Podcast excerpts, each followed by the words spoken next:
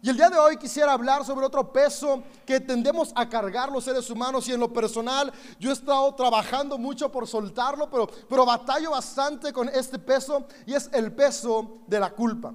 Y es que la culpa es esta juicio moral, es un juicio moral que nos hacemos a nosotros mismos, ya sea por nuestros pensamientos o acciones. Pensamientos que tenemos o acciones que tenemos que desde el juicio moral que establecemos merecen un castigo.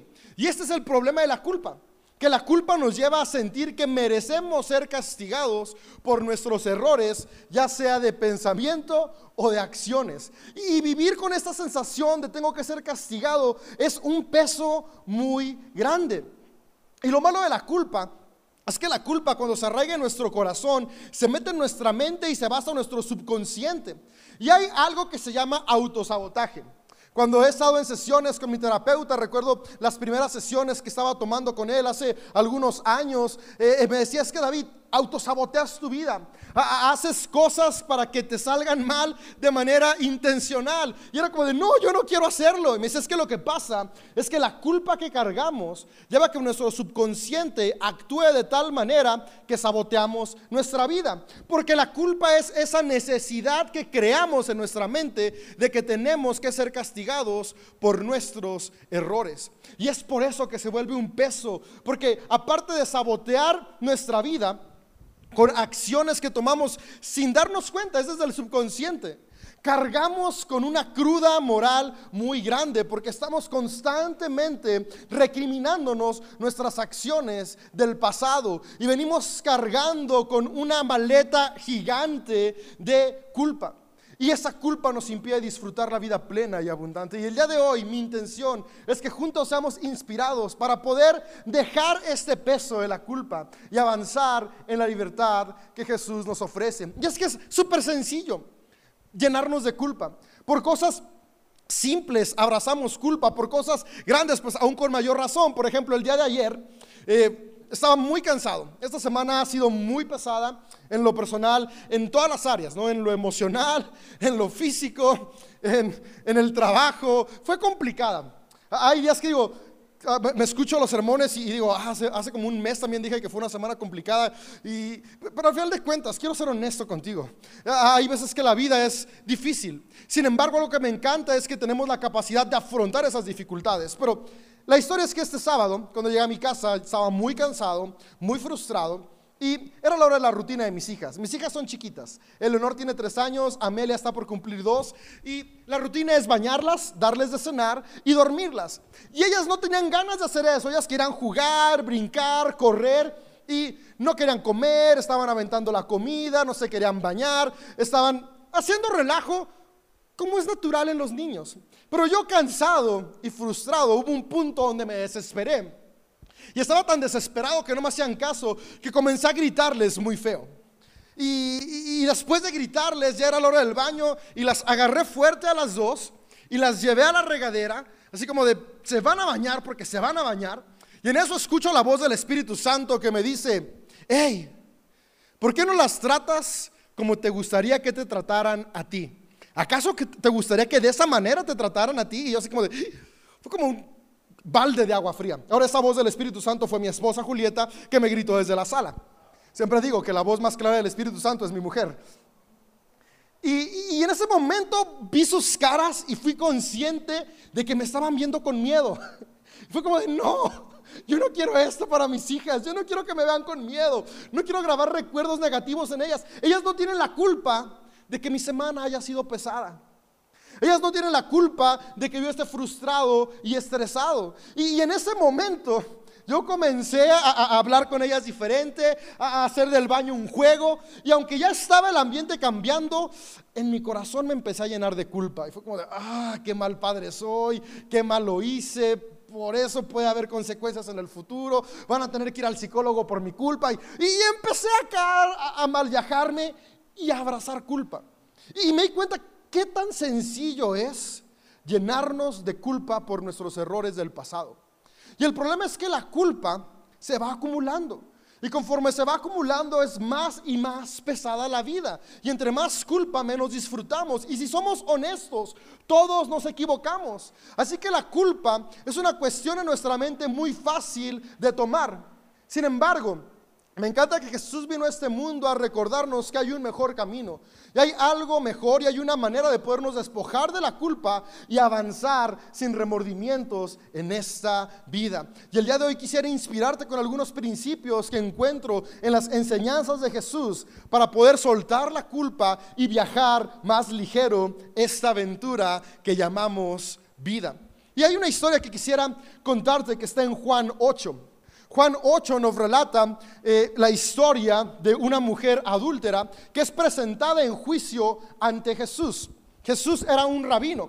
Jesús fue un hombre que había pasado por todas las escuelas necesarias para poder tener el título de rabino y por lo tanto los rabinos podían ejercer un juicio desde la ley, desde la Torá, sobre las personas que fallaban. Es por eso que van y le llevan esta mujer a Jesús. El relato nos dice en Juan 8 que cierto día, mientras Jesús enseñaba en el templo, va un grupo de hombres maestros de la ley, es decir, los colegas de Jesús que también habían estudiado y también sabían qué onda y querían ponerlo a prueba. Porque Jesús estaba comenzando a enseñar un mensaje revolucionario. Jesús estaba dando un mensaje de que hay esperanza, de que hay perdón, de que hay nuevas oportunidades, de que no es necesario ganarse el amor de Dios, porque el amor de Dios ya ha sido entregado. Y de repente sus colegas eran como de, no, no, no, espera, eh, la ley no dice eso. Es lo que pongamos a prueba a Jesús. Y dicen que encontraron a una mujer en pleno acto de adulterio. Siempre lo decimos, pero es que es la verdad. Qué machista relato, porque no nada más encontraron a la mujer, también estaba un hombre, ¿no? Digo, hacen falta dos para cometer adulterio. Si no, no sería adulterio. Pero estos compadres machistas, gracias a Dios que en México y en CDO ya estamos cambiando nuestra mentalidad, eh, solamente llevan a la mujer. Tenían que llevar a los dos. La ley de Moisés decía, llevan a los dos. Pero estos compas, sesgados por el egoísmo y esta absurda idea de que el hombre es superior, solo se llevan a la mujer. Dice que la ponen frente a Jesús y le dicen, hey Jesús, la encontramos en el pleno acto del adulterio. Estos fisgones y chismosos, ¿va? Digo, para encontrarla en el mero acto, yo creo que se escondieron en el cuarto, yo no sé qué hicieron. Y le dicen, la ley de Moisés dice que la apedreemos. ¿Tú qué dices que hagamos? Y me encanta que Jesús cuando ve esto no responde al momento. Yo quiero aprender eso de Jesús. a veces cuando me dicen algo, ya abro la boca y después digo, ay, ¿para qué la abrí? Y ahí va la culpa, ¿va? Y Jesús dice que no dice nada, se agacha y comienza a escribir en el piso. ¿Qué escribió? No sabemos, es un misterio. Juan no nos cuenta. Hay, hay un montón de hipótesis, pero ahorita no vamos a entrar a eso porque lo importante no es lo que escribió en el piso, sino lo que hizo después de eso.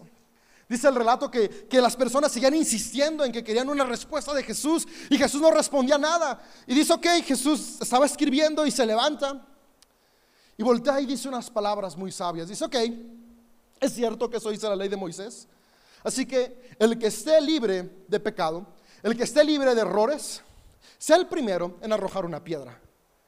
Dice que poco a poco se fueron yendo la multitud que acusaba a esta mujer. Dice, de los mayores a los menores fueron desapareciendo, se fueron alejando de la escena. Dice que cuando ya se quedó solamente Jesús con la mujer acusada, no había nadie más. Jesús le dice, ok, Jesús regresa al piso y sigue escribiendo en el piso. Esto es importante. Y le dice a la mujer, oye, ¿alguien te condenó? Él le dice, no, nadie me condenó. Y Jesús dice unas palabras increíbles y dice, ok, ni yo te condeno. Vete y no peques más. Esta historia a mí me habla demasiado del corazón de Dios y del deseo que Él tiene para nuestras vidas. Esta mujer había cometido un error en su vida. Y no un error cualquiera. Digo, no se había clavado el cambio que le dieron de más en la tienda. Tampoco se había pasado un rojo. Había engañado a su esposo. Eh, eh, había puesto en peligro a su familia, había puesto en peligro el futuro que tenía o que habían construido juntos. Era, era una falta grave. Era una falta que tú y yo podríamos desde nuestra humanidad juzgar muy mal. De hecho, creo que lo hacemos cuando nos enteramos de personas que conocemos que cometen esta falta. Somos muy prontos para juzgar. Pero me encanta la actitud de Jesús. Jesús Ni siquiera dijo nada, ni bueno ni malo. Lo que él hizo fue acercarse a la mujer. Me encanta que el relato dice que Jesús se agachó y escribió en el piso.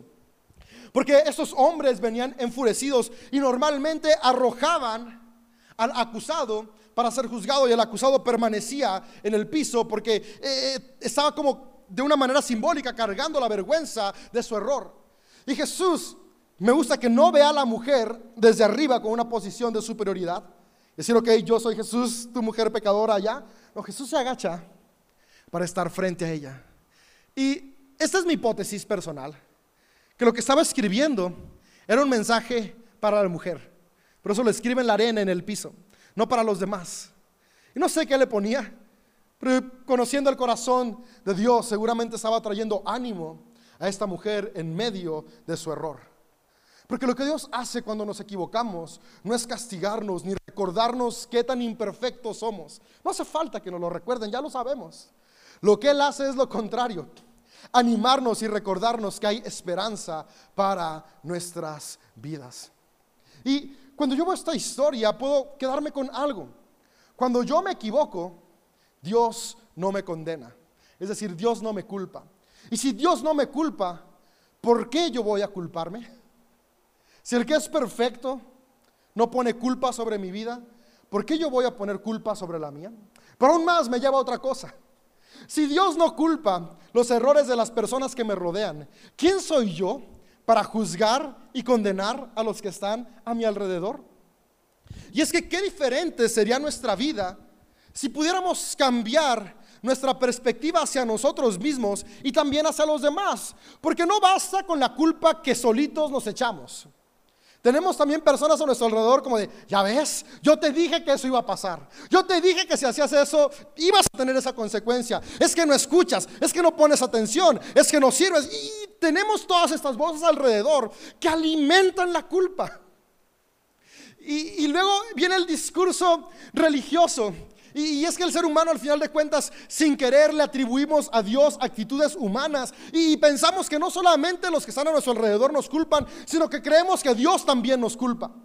Y estamos no solamente temerosos del castigo nuestro, ni del castigo de los que nos rodean, sino también Dios nos va a castigar. Y vamos con toda esta carga que es enorme y pesada. En esta semana platicaba con una persona en, un momento de, consejería y, me platicaba cómo, cómo, por años había cargado con la culpa que, que, la institución religiosa había cargado sobre su vida por las acciones del pasado y tenía años viviendo con miedo de las consecuencias que Dios iba a traer sobre su vida y cada accidente que le pasaba era como de, si es mi culpa por lo que hice mal. Cada vez que una desgracia sucedía a su alrededor, era, es mi culpa por lo que hice mal. Y, y me da tristeza que esta mentalidad es muy común dentro de la fe.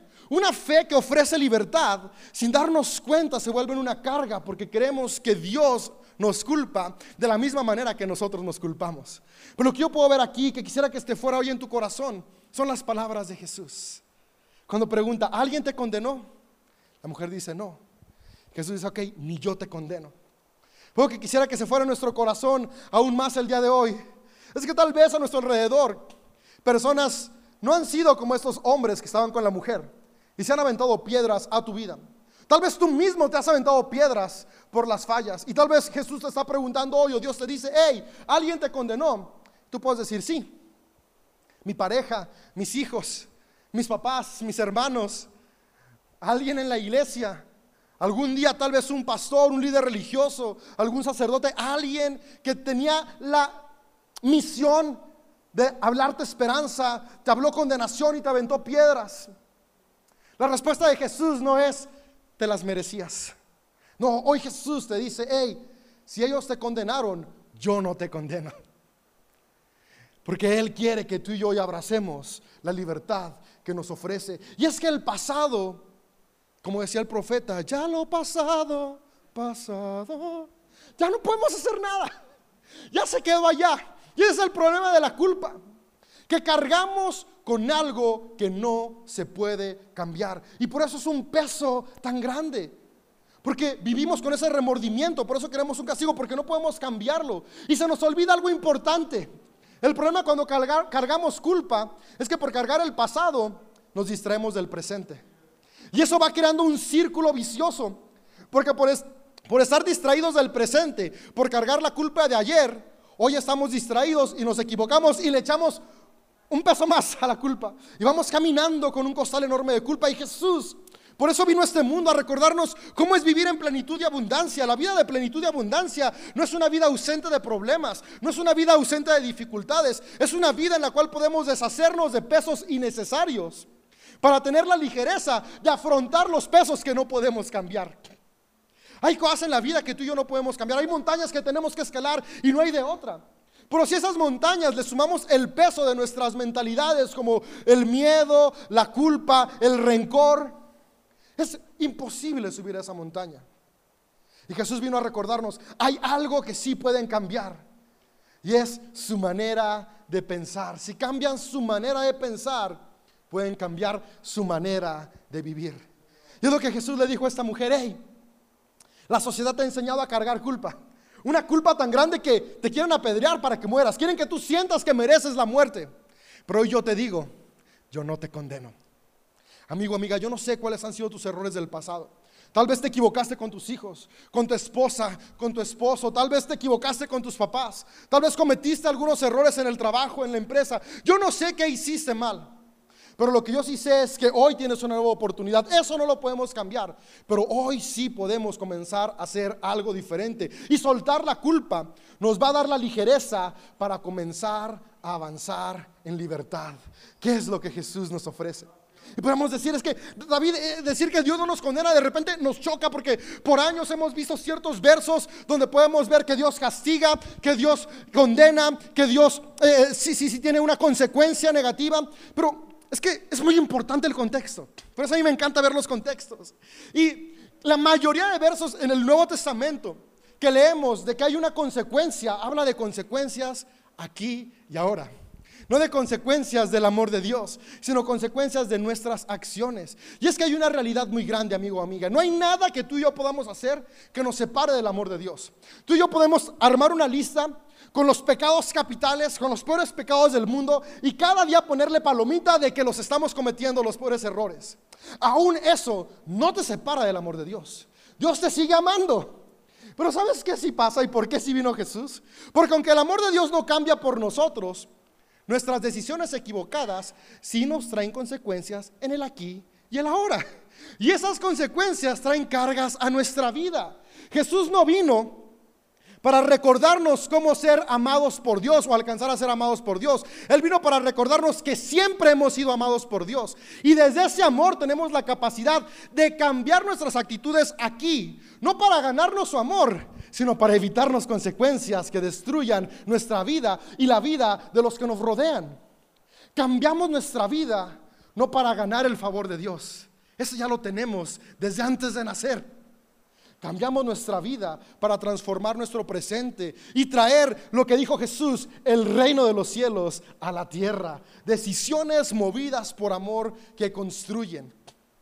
Entonces cuando leemos, por ejemplo, Romanos 6.23 que dicen, ok, eh, es que la paga del pecado es muerte. Sí, cuando leemos todo el contexto, no se refiere a una muerte física ni a una muerte eterna. Se refiere a una muerte en el aquí y el ahora, porque cuando vivimos movidos por egoísmo, pecar es eso, ir fuera de nuestro propósito. Si nuestro propósito es amar, ir fuera de él es ser egoístas. Cuando vivimos por egoísmo, las consecuencias que vienen del egoísmo es muerte a nuestras relaciones, muerte a nuestra autoestima, muerte a nuestro carácter y eso es muy triste. Hay muchas personas que van caminando como zombies, respiran pero estamos muertos por dentro. Y cuando Jesús dice, vine a traerles vida, es vida hoy. Poder soltar esas actitudes que nos matan por dentro para abrazar esa vida plena y abundante que nos ofrece. Y la culpa es algo que Él quiere quitar de nuestras vidas. Después dicen, es que, es que, es que, Dios tiene que tener alguna reacción ante lo negativo. Y ciertamente sí, pero su reacción no es el castigo, eso es humano. Los humanos castigamos. En los escritos bíblicos encontramos que Dios corrige. Y hay una diferencia abismal entre la corrección y el castigo. El castigo tiene la intención de hacerte pagar por lo que hiciste. La corrección tiene la intención de transformar tus pasos que estás por dar. ¿Ves la diferencia que hay? Dios no está interesado en castigarte por lo que hiciste ayer. Él está interesado para con amor guiar los pasos que darás mañana. Para que sean pasos que te lleven a un mejor lugar y no repetir lo de ayer. Y es que la culpa nos recuerda el ayer. Pero hay algo distinto a la culpa. Así como lo opuesto al miedo es el ánimo, lo opuesto a la culpa es la responsabilidad.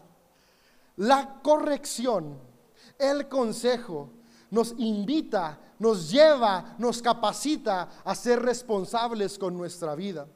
Y cuando somos responsables, podemos avanzar de manera distinta. Y en esta historia yo veo cuatro cosas que nos pueden ayudar a llegar a este punto de la responsabilidad y cambiar la culpa por responsabilidad. Porque al final de cuentas, hace 15 días que prediqué sobre el amor de Jesús, varias personas me contestaban, ok, entonces si Dios nos ama, entonces significa que podemos hacer lo que queramos. Significa que, todo se vale, que no hay ningún problema. Y, al final, como te dije hace un momento, tenemos libertad. Pero esa libertad, el hecho de que Dios nos ame, no nos exenta de las consecuencias de nuestras decisiones. Y ahí es donde entra la responsabilidad. No se trata de seguir a Jesús, de seguir a Dios por miedo a lo que me pueda pasar. Es sigo a Jesús porque soy responsable de mis acciones y quiero aprender de su amor para construir un mejor futuro en el aquí y en el ahora. Es muy distinto seguir por miedo a seguir por ánimo, por responsabilidad, por fe, es decir, por expectativa en lo que puede pasar adelante. Y en esta historia de la mujer que está siendo condenada por adulterio y que Jesús no condena, veo estas cuatro cosas. La primera, para que tú y yo podamos soltar la culpa. Es un proceso complicado, no es algo de la noche a la mañana. Te digo, yo tengo años trabajando, pero hoy te puedo decir que cargo menos culpa que hace años. Y, yo sueño lo mismo para tu vida, que podamos ir soltando la culpa y permitiendo que Jesús nos traiga descanso a nuestro corazón. Y lo primero es cambia nuestro enfoque. Estos hombres se dieron cuenta del adulterio de la mujer porque estaban enfocados en ver su falla. Y es que nuestros pensamientos cuántas veces no están enfocados en nuestro pasado. Enfoque, ¿dónde está nuestra mente la mayor parte del tiempo? ¿En el pasado o en el presente? Si está en el pasado, alimentamos la culpa. Lo que Jesús nos invita es a estar en el presente. Cambia tu enfoque. El pasado ya es pasado. No tiene caso regresar a algo que no podemos cambiar. Y si nos la pasamos en el pasado y no trabajamos el presente, nuestro presente se volverá parte de ese pasado que quisiéramos haber transformado. El quisiera se puede cambiar cuando abrazo el aquí y el ahora, el presente. Entonces, primera cosa para soltar la culpa, ¿dónde está mi enfoque? Trabajar, trabajar constantemente. Si, si, de repente sientas porque es una inercia natural, que tu mente ya se está yendo al pasado a culparse, ¡eh, espera, espera! Sí, ayer le grité a mis hijas, pero, pero no voy a estar ahí dándole vueltas. Ayer las jalé de su brazo feo, pero no voy a estar ahí dándole vueltas. A ver, estoy aquí, estoy hoy, domingo 18 de julio. ¿Qué voy a hacer para hacerlas saberse amadas? ¿Qué voy a hacer para guiarlas e inspirarlas?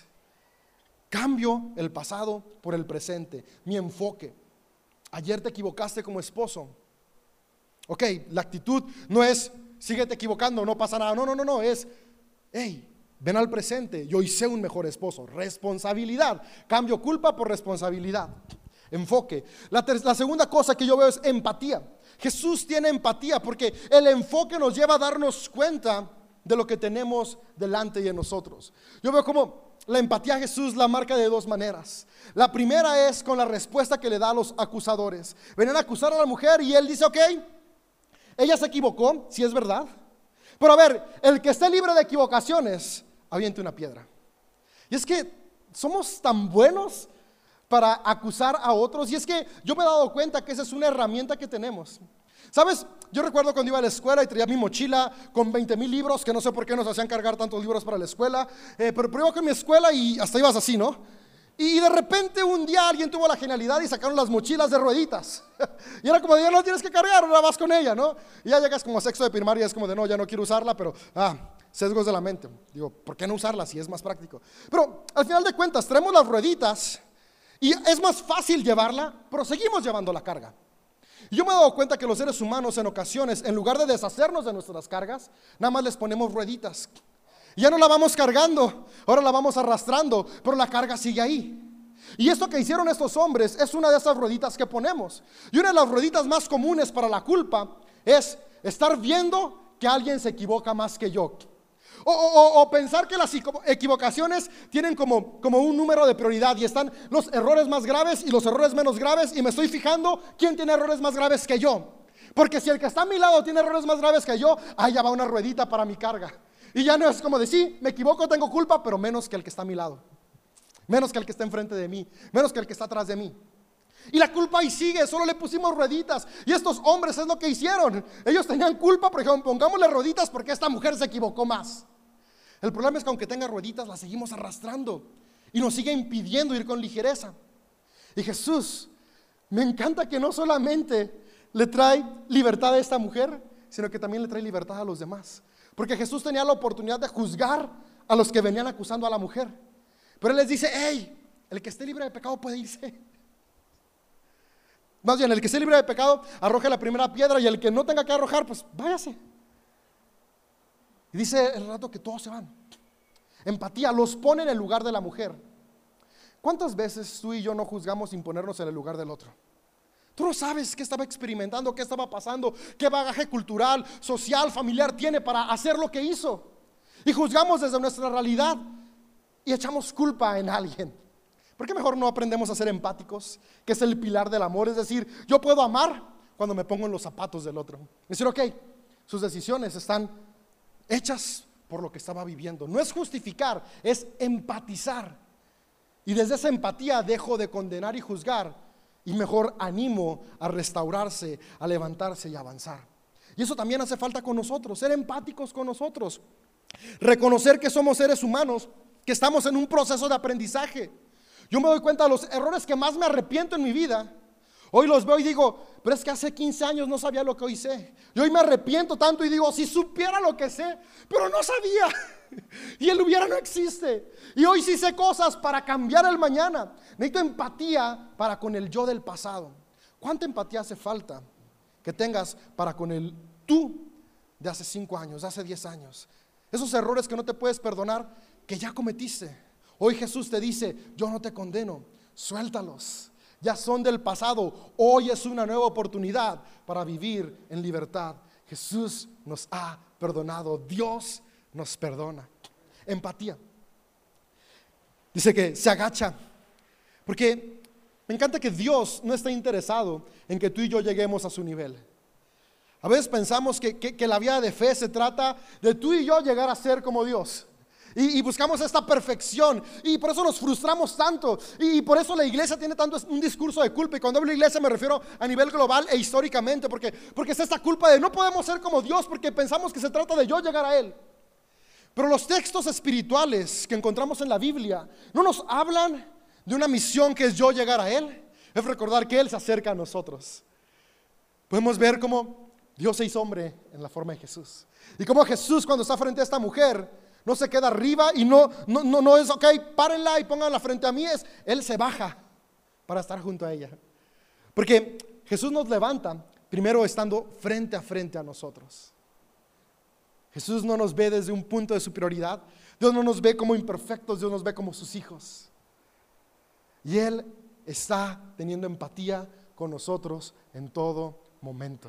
Es decir, entiende lo que hacemos. Por eso vino en la forma de Jesús para que supiéramos que Él sabe qué es ser hombre, Él sabe qué es ser humano, sabe qué es ser una persona.